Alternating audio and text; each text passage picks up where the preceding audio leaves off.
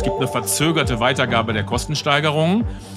Jetzt kommt daraus natürlich der Umkehrschluss, es wird auch eine verzögerte Weitergabe der Absenkung geben, weil wir sagen, als Versorger haben wir eine gedämpfte Preispolitik.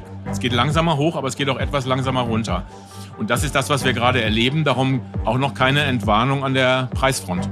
Fakt ist, die Energie ist teuer und sie war sehr teuer und die Unternehmen haben eine äh, Energiemix-Strategie und die schlägt sich eben jetzt beim Kunden durch.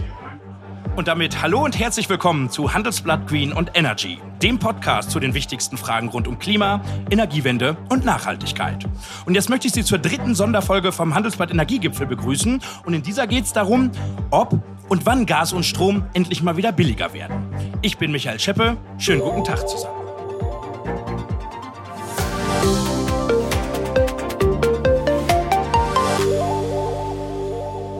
Ja, ich habe von meinem Energieversorger in den vergangenen Monaten ja regelmäßig Post bekommen. Mal wurde der Strompreis erhöht, mal der Gaspreis, mal beides zusammen. Ja, und so geht's auch vielen Deutschen. Bald stehen in vielen Haushalten dann die Nachzahlungen an und bei dem einen oder anderen dürfte das böse Erwachen kommen. Noch nie haben Verbraucher so viel Geld für Gas und Strom bezahlt, wie es aktuell der Fall ist. Dabei ist der Börsengaspreis gerade sogar niedriger als vor Ausbruch des Ukraine-Kriegs. Wie passt das zusammen? Nutzen die Versorger die aktuelle Lage aus, um ihre Profite zu steigern? Und wie tief müssen wir eigentlich für Strom und Gas in die Tasche greifen? Und wie bekommen wir den Ausbau der erneuerbaren Energien hin? Das sind die Themen, die ich heute mit zwei Gästen besprechen möchte. Einmal mit Kerstin André, die Chefin des Bundesverbandes der Energie- und Wasserwirtschaft. Das ist der Verband, dem gut 1900 Energieversorger angehören. Und einer davon ist die Firma EWE e aus Oldenburg. Einer der größten Gas- und Stromanbieter in Nord- und Ostdeutschland. Und der Chef des Stefan Dohler. Und der ist jetzt bei mir bei Handelsblatt Green und Energy. Hallo, Herr Dohler. Guten Morgen. Hallo. Herr Dohler, ich habe mich natürlich auch ein bisschen vorbereitet und habe mal auf Ihre Preise geschaut und habe ehrlich gesagt schnell den Überblick verloren. Aber wenn ich richtig geschaut habe, haben Sie im Januar, im April, im Juli, im Oktober und jetzt wieder im Januar die Preise erhöht. Und mir ist schon klar, dass der Krieg in der Ukraine ein bisschen was verändert hat.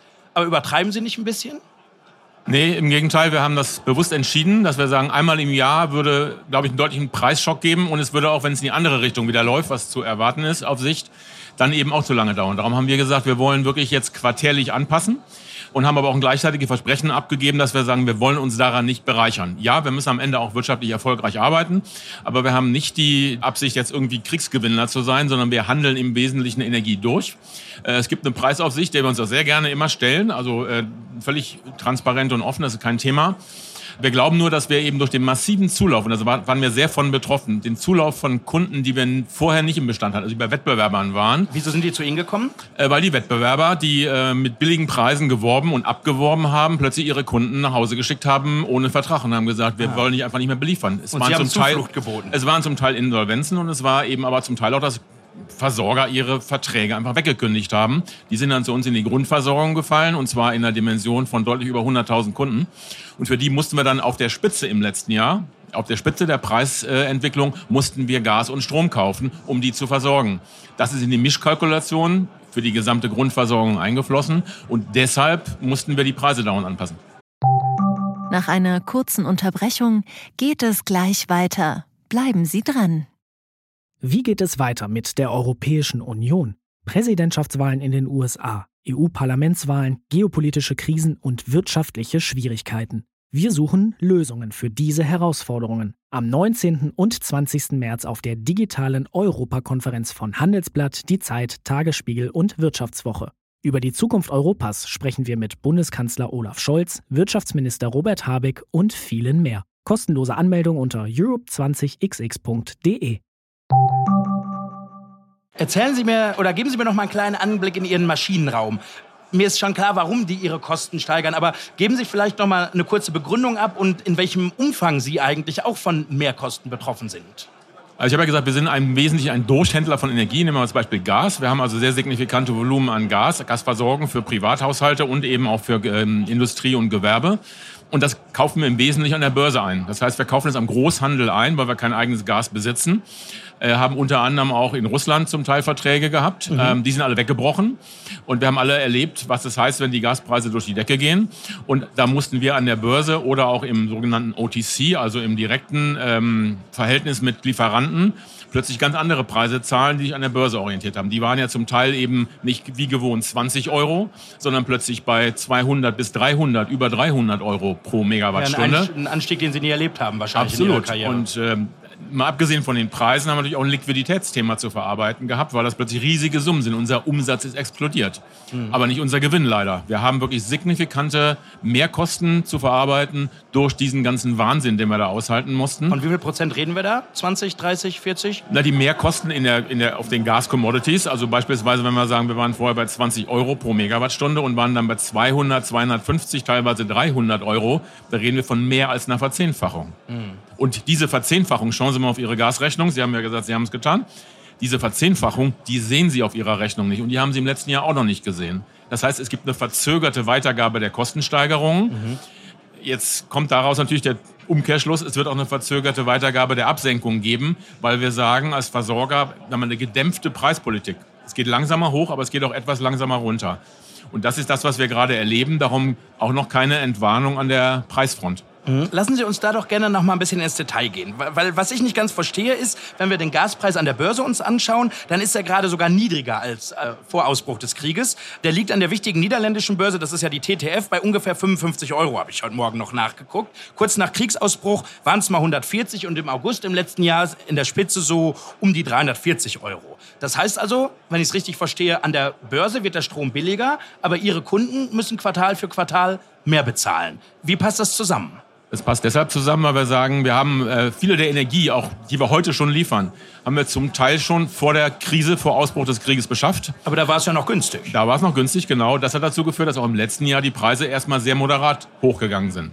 Nur für die Kunden, die wir nicht planen konnten, diese Zuläufe, die 100.000, die plötzlich bei uns sagen, ich möchte gerne in die Versorgung kommen, bei denen mussten wir dann eben das Gas für die 300 Euro kaufen. Mhm. Und das gibt dann einen Mischpreis. Nach vorne raus haben wir natürlich jetzt auch Mengen beschafft für die Kunden, die wir heute in Lieferung haben, auch einen Mischpreis. Und der rollt natürlich langsam dann wieder raus. Also das heißt, wenn wir heute Gas kaufen für Kunden in den nächsten Jahren, dann werden wir, tun wir aktuell heute, auch zu den heutigen Preisen eindecken.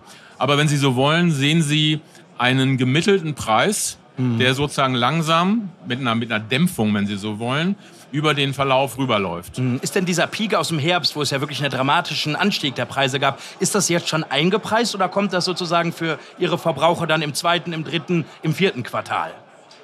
Ähm, ist wieder nicht ganz leicht zu beantworten. Grundsätzlich glaube ich auch im Moment, wenn es äh, weiter so bleibt, wie wir es gerade im Moment aktuell als Blitzlicht sehen, dann sollten wir über den Peak drüber sein und jetzt nicht noch signifikante Steigerungen sehen. Ich glaube, die meisten Versorger, aber ich kann nur für uns sprechen, nicht Logisch. für andere, äh, haben jetzt diese Kostensteigerung verarbeitet. Da kommen immer noch ungeplante Kosten gegebenenfalls dazu. Äh, aber grundsätzlich ist es so, dass wir jetzt glaube ich, keine signifikanten weiteren Steigerungen sehen sollten. Das heißt, nächstes Quartal gibt es für die Kunden von der EWE e keine Post. Äh, das kann ich so nicht bestätigen. Was in dem Brief drinsteht, werden wir sehen. Ich hoffe, wir können dann schon äh, sagen, dass es zumindest eine Stabilität oder eine vielleicht sogar leichte Absenkung gibt. Kommt aber darauf an, wiederum, wie sich der Markt entwickelt. Dazu vielleicht noch einen Satz. Gerne. Das, was wir jetzt sehen, ist eine Konsequenz aus der Tatsache, dass die Speicher im Moment zum Glück aufgrund des milden Winterwetters und des Einsparens deutlich voller sind, als wir das dachten. Es kann natürlich auch wieder eine kalte Situation geben. Lassen Sie mal jetzt vier kalte Wochen noch kommen, könnte ja passieren. Dann gehen die Speicher dann wieder leerer, ja. Werden die Speicher leerer und dann wird der Markt sagen, oh, die müssen ja gefüllt werden, zu hohen Kosten. Dann kann der Preis auch sehr schnell wieder hochgehen.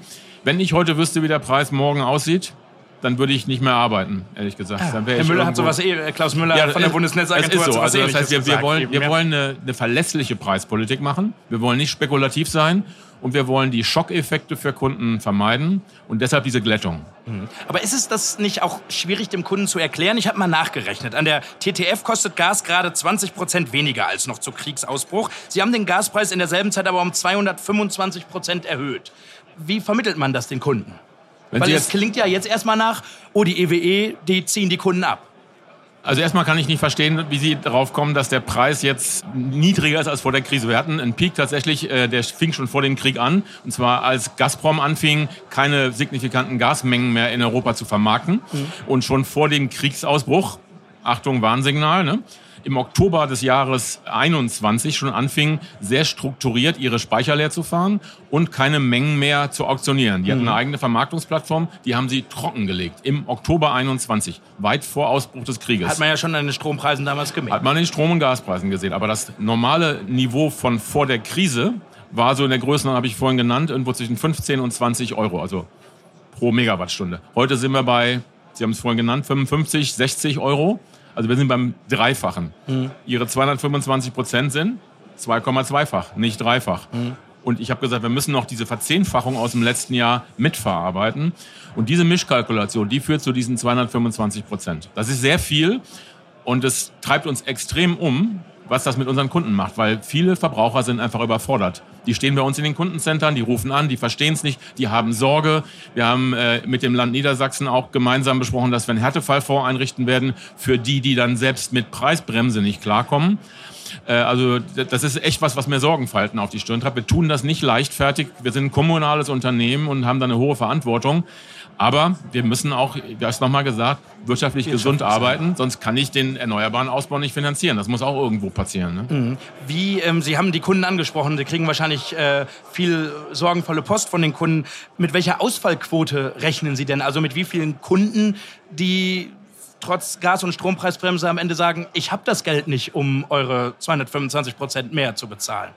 Also zum Glück muss man sagen, ist es bisher noch nicht zu einem Massenphänomen gekommen. Also tatsächlich ist es so, dass wir jetzt noch nicht sagen, wir haben massenweise Sonderfälle. Wir wissen, dass sehr viele der Kunden, die echt finanzielle Hilfe brauchen, die vom Staat auch schon bekommen. Die sind ja oft in Transfersystemen drin. Äh, Dann, wie gesagt, dieses Modell von Härtefällen, dann auch die Preisbremsen, die Winterhilfe, also sozusagen das Schenken des Dezembers äh, beim Thema Gas. Äh, Das hat alles dazu geführt, dass wir im Moment noch tatsächlich nicht massenweise äh, Ausfälle haben. Und Was heißt das? Ein. Zehntel? Fünf Prozent? Ich habe jetzt keine Zahl, die ich hier nennen möchte. Äh, Im Moment äh, müssen wir erstmal abwarten, wie der Winter zu Ende geht, weil viele der Kunden ihre Turnusrechnung noch nicht haben. Die zahlen ihre Abschläge, aber irgendwann kriegen die ja im Jahresturnus ihre Turnusrechnung scharf abgerechnet. Und dann ist Zahltag, wenn Sie so wollen. Und dann ist die Frage, äh, wie das weitergeht. Ist für Sie eigentlich die Gas- und Strompreisbremse nicht auch ein Anreiz gewesen, noch mal ein bisschen draufzusatteln? Weil dann hat man ja so ein bisschen staatlich garantierten Teil der Einnahmen. Und Sie haben es ja auch geschickt gemacht. Gas und Strom ist bei Ihnen ja auch über dem Niveau der Gas- und Strompreisbremse.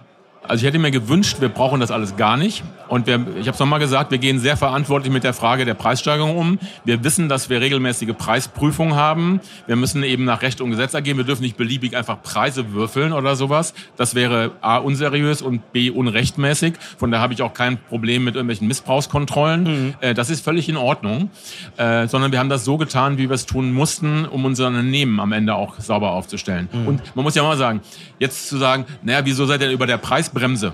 Wenn wir alle unter der Bremse blieben, dann brauchst du keine Bremsen. Also der Gesetzgeber hat ja irgendwie erkannt, dass das Marktniveau bedingt, dass wir über diese Grenzen drüber rauschen. Und deshalb hat er diese Preisbremsen ja am Ende eingeführt. Also diese äh, Abschnittwerte in der Grundidee einer Verdopplung etwa für Kunden, aber nicht mehr. Äh, Wenn alle sicher wären, dass wir nie da drüber kommen, hätte niemand eine Bremse gefordert. Finden Sie das Instrument eigentlich sinnvoll? Also auch sozial sinnvoll?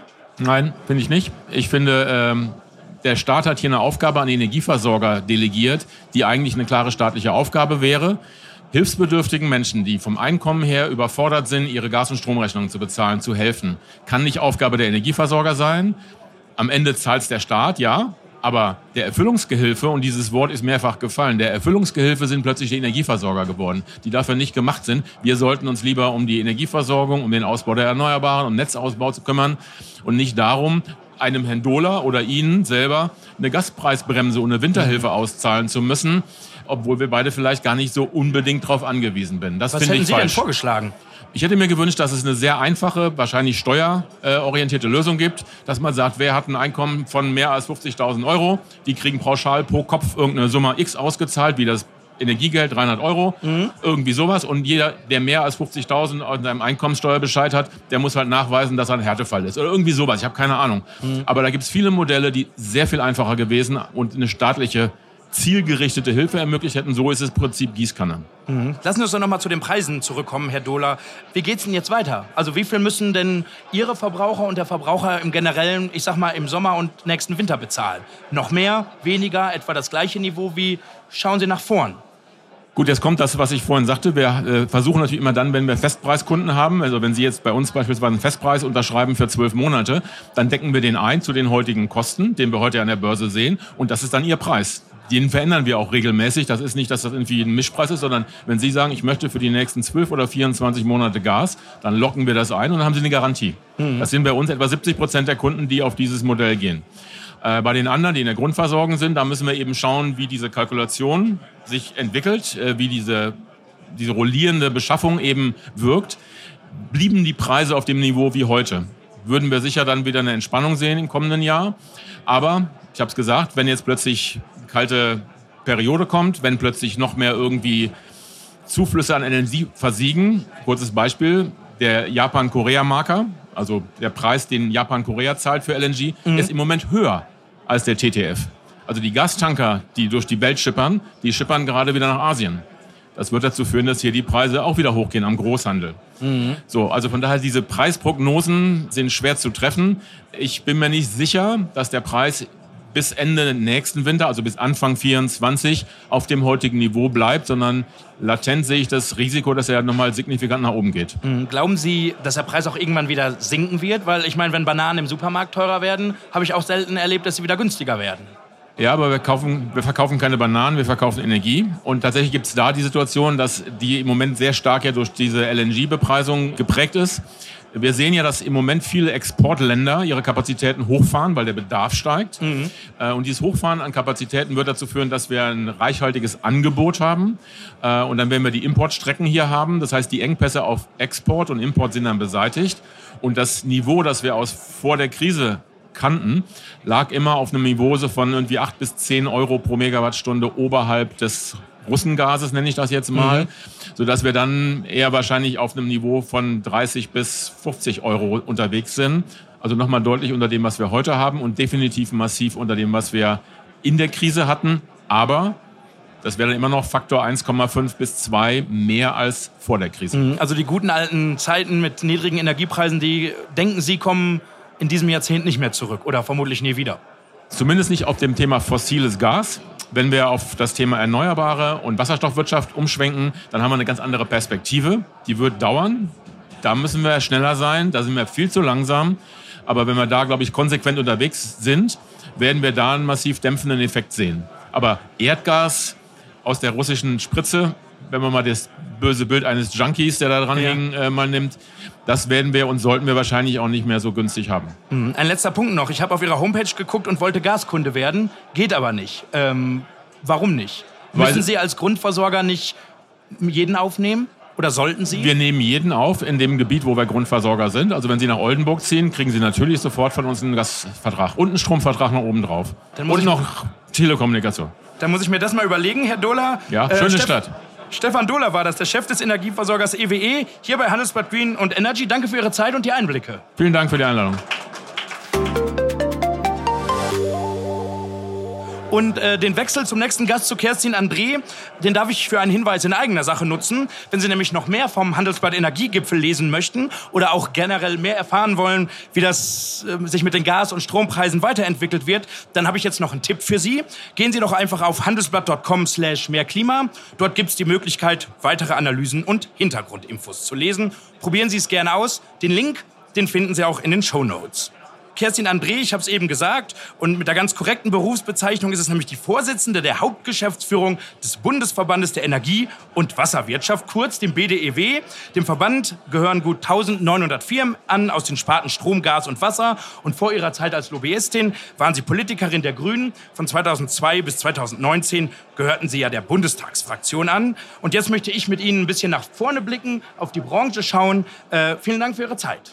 Ja, hallo. Frau André, Sie haben Herrn Dohler ja eben auch zugehört.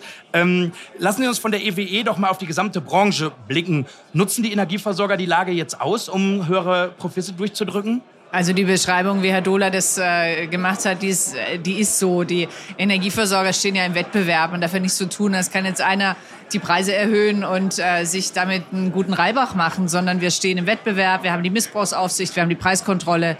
Insofern ist äh, die Beschreibung, die er getätigt hat, richtig. Fakt ist, die Energie ist teuer Und sie war sehr teuer und die Unternehmen haben eine äh, Energiemix-Strategie und die schlägt sich eben jetzt beim Kunden durch. Hm, wahrscheinlich müssten Sie das sagen als Vertreterin der Branche. Ähm, wenn man nee, ehrlich gesagt ist es so. Verbraucherschützer sagen aber, wir schließen nicht aus, dass das eine oder andere Unternehmen zumindest die Preisbremsen auch nutzt, deswegen, um mehr zu erhöhen als unbedingt richtig, nötig. Und deswegen gibt es eine Missbrauchskontrolle und deswegen ist im Gesetz auch die Beweislastumkehr festgeschrieben. Also die Unternehmen müssen dann ihrerseits darlegen, warum die Preise so kalkuliert wurden, mhm. wie sie kalkuliert wurden.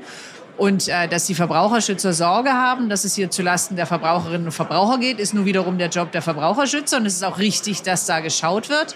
Aber definitiv ist ein äh, genereller Vorwurf des Missbrauchs völlig fehl. Mhm.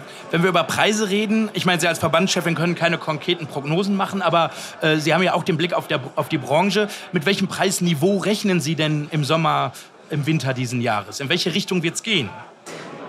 Also auch hier, das ist die Glaskugel. Aber was wir sagen können, die Gaspreiskommission, die ja im letzten Herbst ähm, auch mit Expertinnen und Experten aus der Wissenschaft getagt hat, die ja dann auch diese Preisbremse bei 40 Cent für Gas festgesetzt hat, die hat immer von dem New Normal gesprochen. Und dieses New Normal ist vermutlich dieses äh, 40 Cent äh, bei Strom, Entschuldigung, mhm. ähm, die, dieses New Normal und bei und 12 Cent äh, eben ähm, bei Gas, damit das so äh, festgehalten wird. Und war, da dürften sich die Preise auch hin entwickeln. Wo sie am Ende sind, das werden wir natürlich erst dann sehen. Mhm, das wird dann jede Kundin und jeder Kunde dann auf seiner eigenen Rechnung sehen.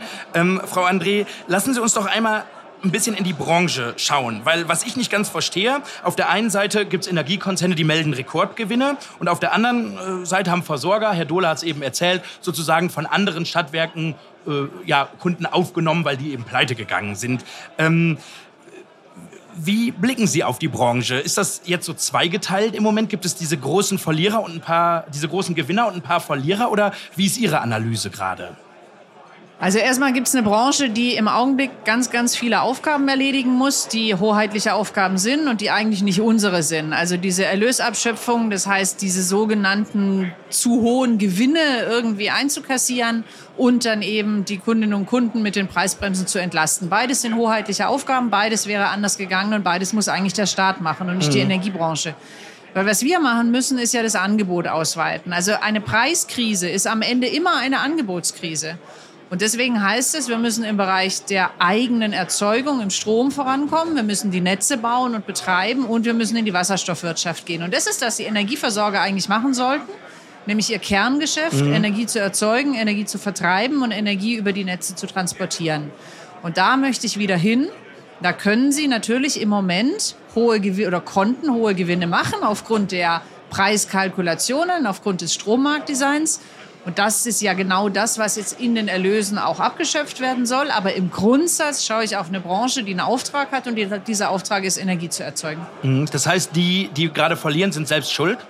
Nein, überhaupt nicht. Ähm, Nochmal, wir können in dieser Situation, die durch einen externen Schock, also durch diesen Krieg ausgelöst ist, in manchen Punkten einfach nur reagieren. Reagieren heißt, dass wir auf diese Preise, wie sie sich entwickelt haben, so reagieren müssen, dass sie weitergegeben müssen werden an die Kunden. Aber wir haben eben auch ein allgemeines Verständnis, dass wir im Bereich der Stromerzeugung vorankommen müssen, deutlich vorankommen müssen. Das ist insbesondere der Ausbau der erneuerbaren Energien und das ist die Wasserstoffwirtschaft im Bereich auch dekarbonisierter Gase. Und das ist der Job, den wir haben und den würden wir eigentlich auch gerne machen. Nach einer kurzen Unterbrechung geht es gleich weiter. Bleiben Sie dran. Die Welt steht vor gewaltigen Herausforderungen. Zum einen die Energiewende voranzutreiben und gleichzeitig den Klimawandel einzudämmen. Und auch der Energieträger Wasserstoff gewinnt weltweit immer mehr an Bedeutung. Doch wie geht es weiter? Erfahren Sie mehr auf dem Handelsblatt Wasserstoffgipfel 2024 am 12. und 13. Juni in Essen. Infos unter handelsblatt-wasserstoffgipfel.de. Mit dem Vorteilscode Wasserstoff 2024 erhalten Sie einen Rabatt von 15% auf die Tickets. Mhm. Ja, Sie, Sie blicken schon nach vorne, was äh, für die Branche für Aufgaben anstehen. Lassen Sie uns das doch tun und vielleicht mal mit den fossilen Energien beginnen. Ich habe mal im Archiv gestöbert und äh, ein Interview im Handelsblatt mit Ihnen gefunden aus dem November 2021. Da war der Ukraine-Krieg noch weit weg. Ähm, und da sagten Sie damals mit Blick auf Forderungen, schon 2035 statt 2045 aus dem Erdgas auszusteigen. Wer so einen Ausstieg aus der Erdgasnutzung fordert, spielt mit der Versorgungssicherheit. Zitat Ende.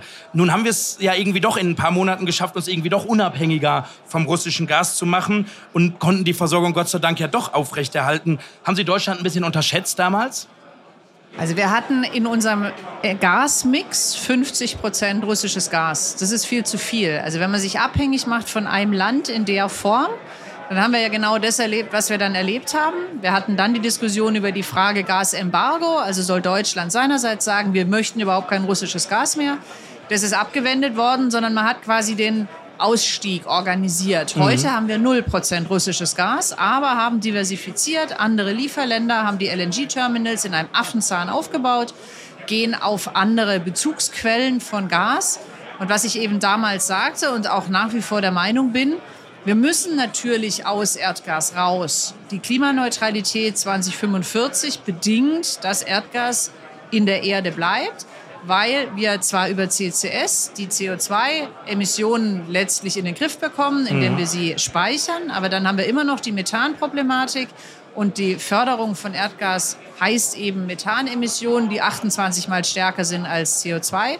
Also muss am Ende hier auch ein Cut gemacht werden. Aber der muss vorbereitet werden. Und Versorgungssicherheit, und das erleben wir ja jetzt in dieser Krise mehr denn je, ist ein total neuralgischer Punkt für die Menschen. Das heißt, Versorgung muss gewährleistet sein und ich muss immer einen Ausbaupfad mit einem Einstiegspfad verbinden. Mhm, das heißt, als Übergangs- oder Brückentechnologie brauchen wir Gas auf jeden Fall noch Ihrer Ansicht nach. Es ist nicht zu verzichten. Mhm. Und es wird ja diversifiziert. Sie äh, haben es eben angesprochen. Das sind die insgesamt elf LNG-Terminals, die in Deutschland ja entstehen sollen. Und äh, wenn in vier Jahren die elf Anlagen eben fertig sind, sollen die eine Kapazität von 73 Milliarden Kubikmetern Erdgas haben. Und äh, vor der Krise hatte Russland pro Jahr im Schnitt 46 Milliarden Kubikmeter exportiert. Nun gibt es Experten und Kritiker, die sagen, diese LNG-Kapazitäten sind völlig überdimensioniert. Was sagen Sie denen? Also ehrlich gesagt bin ich angesichts der Debatte der letzten Monate froh, wenn wir so ein bisschen auf äh, risikoärmer gehen und ein bisschen Puffer lassen. Und das Entscheidende wird ja sein, dass diese LNG-Terminals wasserstofffähig sind. Das sind sie nicht alle, die Floating sind es nicht. Aber die Perspektive muss sein, die Infrastruktur muss wasserstofffähig werden, also ein anderes Gas zu nutzen. Weil vorstellbar ist ja, und da geht es ja auch hin, dass man sagt, die vorhandene Infrastruktur wird heute für klassisches Erdgas genutzt und perspektivisch für ein Gas, was dekarbonisiert ist, was äh, fossilfrei ist. Und das ist die Zukunft, wo wir hinwollen, wasserstofffähige Infrastrukturen. Und das mit ein bisschen Puffer zu versehen, finde ich nicht falsch. Wann äh, reden wir denn von, von der Zukunft? Ist die Zukunft 2030, 2025? Wann ist sozusagen Wasserstoff sozusagen Alltag geworden in Deutschland? Genau, also in manchen Ländern haben wir schon sehr viel Wasserstoffproduktion. Das Entscheidende ist, dass Wasserstoff auch irgendwann ein CO2-freies Gas ist, weil Wasserstoff können Sie in unterschiedlichsten Formen herstellen. Genau. Den gibt es in jeder Farbe. Und der berühmte, also angefangen hat es mit dem grauen Wasserstoff, der ist schlicht und ergreifend aus ähm, Erdgas. Das ist ein ganz normaler, äh, ganz normaler äh, ganz normales Gas. Und daraus wird Wasserstoff hergestellt. Dem Wasserstoff ist die Farbe ja egal. Zielsetzung ist grüner Wasserstoff der aus erneuerbarem Strom hergestellt wird. Und viele Länder sind schon in der Wasserstoffproduktion, haben die Technologien dazu, die Elektrolyseure, die Pyrolyse können sie in verschiedenen Varianten herstellen. Wir werden immer ein Importland bleiben. Wir werden immer Gas oder eben dekarbonisiertes Gas importieren müssen, weil so viele Erzeugungskapazitäten haben wir gar nicht. Und deswegen sind die Anstrengungen, die im Moment vollzogen werden, zum einen in anderen Ländern Erzeugungskapazitäten aufzubauen, Elektrolyseure aufzubauen, aber dieses eben auch bei uns und auch Energiepartnerschaften mit den Ländern einzugehen, damit wir irgendwann dieses Gas auch importieren können. Und irgendwann ist nicht im Jahr 2038 oder 2045, sondern irgendwann ist in der nahen Zukunft und dann muss es eben hochlaufen, damit wir dann die, Wasserstoff, die Wasserstoffmenge auch in der notwendigen Menge äh, und im, in der notwendigen Anteilen auch bekommen. Mhm. Wenn wir bei den fossilen Brennstoffen sind, ist es ja eben nicht nur das Gas, sondern es geht bei der Kohle weiter. Ähm, und da gibt es ja gerade dieses Örtchen, was in den Medien steht, Lützerath. Der Ort wird ja abgerissen, damit RWE noch mehr Braunkohle abbaggern kann. Nun sagen Studien, ähm, dass es gar nicht nötig ist, um die Energieversorgung aufrechtzuerhalten. Stelle ich mir die Frage, Frau André, ob sich die Branche so ein bisschen auf den Gewinn der fossilen Brennstoffe noch ausruht und vielleicht jetzt noch mal das Letzte aus der Kuh melken will, bevor man dann auf die Erneuerbaren umsteigen will. Was sagen Sie dazu?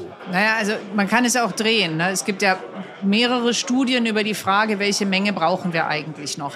Aber Fakt ist, dass durch den Kompromiss, der zwischen der nordrhein-westfälischen Landesregierung, der Bundesregierung und RWE ähm, getätigt wurde, ja insgesamt ähm, zum einen weniger, diese fünf anderen Dörfer können ja bestehen bleiben. Das äh, Lützerath, der Weiler oder das Dorf Lützerath wird abgebaggert und passiert ja jetzt auch. Und es wird weniger Kohle verstromt, weil der Kohleausstieg voll zu, früher ähm, äh, äh organisiert werden soll, nämlich schon 2030 und nicht 2038 unterm Strich ist das ein Gewinn. Unterm Strich ist das eine geringere, ein geringerer Verbrauch von fossilen Energieträgern. Ähm, dass es aus der Umweltseite heraus immer noch die äh, Sorge gibt, dass es zu viel Kohle verstromt wird, kann ich nachvollziehen. Wir müssten es in einen europäischen Kontext setzen, weil die Frage der CO2-Emissionen hängt immer auch davon ab mit den Zertifikaten, also im europäischen Kontext wird irgendwo mehr CO2 emittiert, wird mhm. woanders weniger CO2 emittiert. Insofern äh, würde ich nicht sagen, es ist jetzt ein Ausruhen auf den fossilen Energieträgern, sondern die Branche ist sich eigentlich in toto einig, dass das Zielbild, wo wir hin müssen, der Ausbau der Erneuerbaren ist und dass wir die Rahmenbedingungen, da brauchen, Rahmenbedingungen dafür brauchen, dass wir das auch machen können, weil die Klimaneutralität und das Ziel der Klimaneutralität ähm, ist auch unabhängig von mir, aber auch mit mir zusammen ein klares Ziel für die Branche. Was tut denn die Branche, um den Ausbau der Erneuerbaren äh, voranzutreiben, gerade im Jahr 2023? Also was sehen Sie da für Maßnahmen, die vermutlich umgesetzt werden? Also ähm, um, um ganz einfach zu sagen, wir reden mit allen politischen Ebenen dahingehend, dass, es, dass wir mehr Flächen bekommen, dass wir schnellere Genehmigungsverfahren bekommen, dass wir ähm, im Ausbau vorangehen können. Das Problem sind ja nicht die Projekte, die sind ja vorhanden, sondern das Problem ist, dass wir im Bereich Genehmigung, Planung, Flächenverfügbarkeiten etc. ziemlich viele Steine in den Weg gelegt werden, äh, bekommen. Und deswegen müssen wir mit der Politik zusammen diese Rahmenbedingungen so gestalten, dass wir in den Wind-Onshore-Bereich gehen. Da reden wir nämlich über eine Verdopplung bis zu einer Verdreifachung der Windräder. Wir müssen eine Vervierfachung von PV, also sowohl auf den Dächern als auch in der Freifläche ähm, hinbekommen. Unser Beitrag dazu ist, das zu organisieren. Der, unser Beitrag sind die Netzanschlüsse, unser Beitrag sind die Projekte ähm, zu erstellen. Aber wir brauchen eben die Rahmenbedingungen, dass das Ganze unbürokratischer und schneller geht. Und das ist Aufgabe der Politik. Das weiß die Politik auch. Nicht nur Bundes-, sondern auch Landes- und Kommunalpolitik. Also wir brauchen so eine Art Gelingenshaltung bis in jede Amtsstube, dass wir gemeinsam auch diese Projekte voranbringen. Das heißt, zugespitzt gefragt, sagen Sie, die Politik ist schuld, dass es nicht so schnell vorangeht und die Unternehmen, die würden es schon schneller wuppen. Also an der Stelle der Ausbau der Erneuerbaren haben wir tatsächlich sehr, sehr viele Probleme, die überhaupt nicht im unternehmerischen Handeln, sondern in politischen Rahmenbedingungen liegen. Ich meine, Sie müssen sich vorstellen, wir haben bis vor einigen Jahren noch über 1000 Meter Abstände zu irgendwelchen äh, Gebäuden gesprochen. Wir haben jetzt das 2% Flächenziel der Bundesregierung, ähm, wo es um die Frage geht, wie können wir tatsächlich Fläche für Windparks organisieren. Wir haben ein Problem in den Lieferketten, das betrifft alle Branchen, dass wir im Moment große Schwierigkeiten haben, an Material ranzukommen. Wir haben ein Problem bei den Fachkräften, dass uns Menschen fehlen. Ich bin heilfroh, dass die Bundesregierung ein, Einwanderungsgesetz jetzt voranbringt, damit wir mehr Menschen haben, die diese Aufgaben auch bewältigen können. Und würden Sie sagen, es gibt auch Rückstände bei Ihnen, bei den Unternehmen, weil es damit es nicht schnell genug, äh, weil Sie haben jetzt viele Argumente gesagt, wo es politisch hakt. Wo hakt es denn bei den Unternehmen? Naja, also erstmal, äh, wir haben tatsächlich die Thematik rund um den Ausbau der Erneuerbaren und die Frage der Netzanschlüsse. Und die Unternehmen müssen die, das Personal sehr auf diese Netzanschlüsse ähm, organisieren. Aber wir, wir haben ja vorhin im Podcast gehört, im Moment werden wir mit ganz vielen Aufgaben betraut, die bei uns total viel mhm. Manpower binden. Wir organisieren Erlösabschöpfung, organisieren Preisbremsen. Die Verteilnetzbetreiber haben eigentlich die Aufgabe, Netze zu betreiben. Das sagt nämlich schon ihr Name. Und äh, da ein bisschen mehr Entspannung reinzubekommen, damit wir uns auf unsere Aufgaben konzentrieren können, wäre schon schön. Mhm. Lassen Sie uns einmal noch zu Robert Habeck kommen, dem Wirtschafts- und Klimaschutzminister. Der hat nämlich hier auf dem Handelsblatt Energiegipfel gesagt, dass 80 Prozent erneuerbare Energien bis 2030 machbar und zu schaffen sind. Sind Sie auch so optimistisch? Naja, jetzt haben wir das Jahr 2023. Das 80-Prozent-Ziel haben wir schon im Jahr 2022 gehabt. Das ist ein Jahr vergangen. Also da müssen schon echt Fesseln gelöst werden, damit dieser Boom funktioniert. Ich bin aber vom Ende her gedacht der Meinung, wir müssen es erreichen, weil wir natürlich das Thema der Klimafrage steht und fällt und im Übrigen auch die Preisfrage steht und fällt damit, ob uns der Ausbau gelingt. Und deswegen lohnt es aus meiner Sicht jetzt nicht, ähm, darüber zu lamentieren, wir schaffen es nicht, sondern letztlich alles daran zu setzen, dass wir es schaffen. Und das heißt eben ähm, die Restriktionen, das ist Fläche, das ist Genehmigung, das ist Lieferkette beziehungsweise Material und Fachkräfte, dieses alles äh, zu organisieren. Und dann können wir den Ausbau auch so hinbekommen. Würden Sie sagen, 2022 war ein verlorenes Jahr für den Ausbau der erneuerbaren Energien wegen weil sie eben ein paar andere Probleme in Sachen Energiekrise zu lösen hatten? Ja, natürlich. Also wir sind lange nicht so schnell vorangekommen, wie wir hätten vorankommen wollen. Auf der anderen Seite ist es vielleicht ein gewonnenes Jahr, weil ich glaube, allen klar geworden ist, dass wir, wenn wir unabhängiger werden wollen von fossilen Energieträgern, aber auch ganz konkret von russischem Gas, brauchen wir mehr eigene Energieerzeugung. Wenn ich heute sehe, dass Ministerpräsidenten Windräder eröffnen in Ländern, in Bundesländern, wo ich es lange nicht gedacht hätte, dann freue ich mich, dass dieser Grundgedanke sich durchgesetzt hat und jetzt muss ich das noch wirklich umsetzen in der Frage Fesseln lösen und Tempo machen. Wir werden das beobachten und nehmen das als positives Schlusswort. Kerstin André war das, die Chefin des Branchenverbandes BDW bei Handelsblatt Green und Energy. Ja, und das war sie auch schon, die dritte und letzte Sonderfolge von uns hier vom Handelsblatt Energiegipfel in Berlin. Wenn Sie noch Fragen, Themen oder Anregungen für uns haben, freuen wir uns natürlich über Ihre Mail und zwar an green.handelsblatt.com. Mein Dank, der gilt wieder Alexander Voss, der diese Ausgabe produzieren wird. Und äh, wenn Ihnen unsere Sonderfolgen gefallen hat, freuen wir uns natürlich über eine gute Bewertung in Ihrer Podcast-App. Ich bin Michael Scheppe. Bis zum nächsten Mal. Tschüss aus Berlin.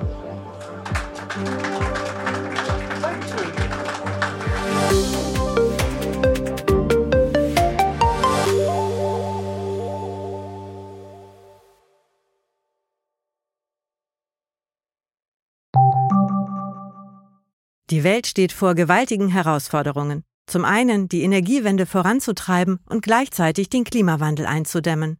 Und auch der Energieträger Wasserstoff gewinnt weltweit immer mehr an Bedeutung. Doch wie geht es weiter? Erfahren Sie mehr auf dem Handelsblatt Wasserstoffgipfel 2024 am 12. und 13. Juni in Essen. Infos unter handelsblatt-wasserstoffgipfel.de. Mit dem Vorteilscode Wasserstoff 2024 erhalten Sie einen Rabatt von 15% auf die Tickets.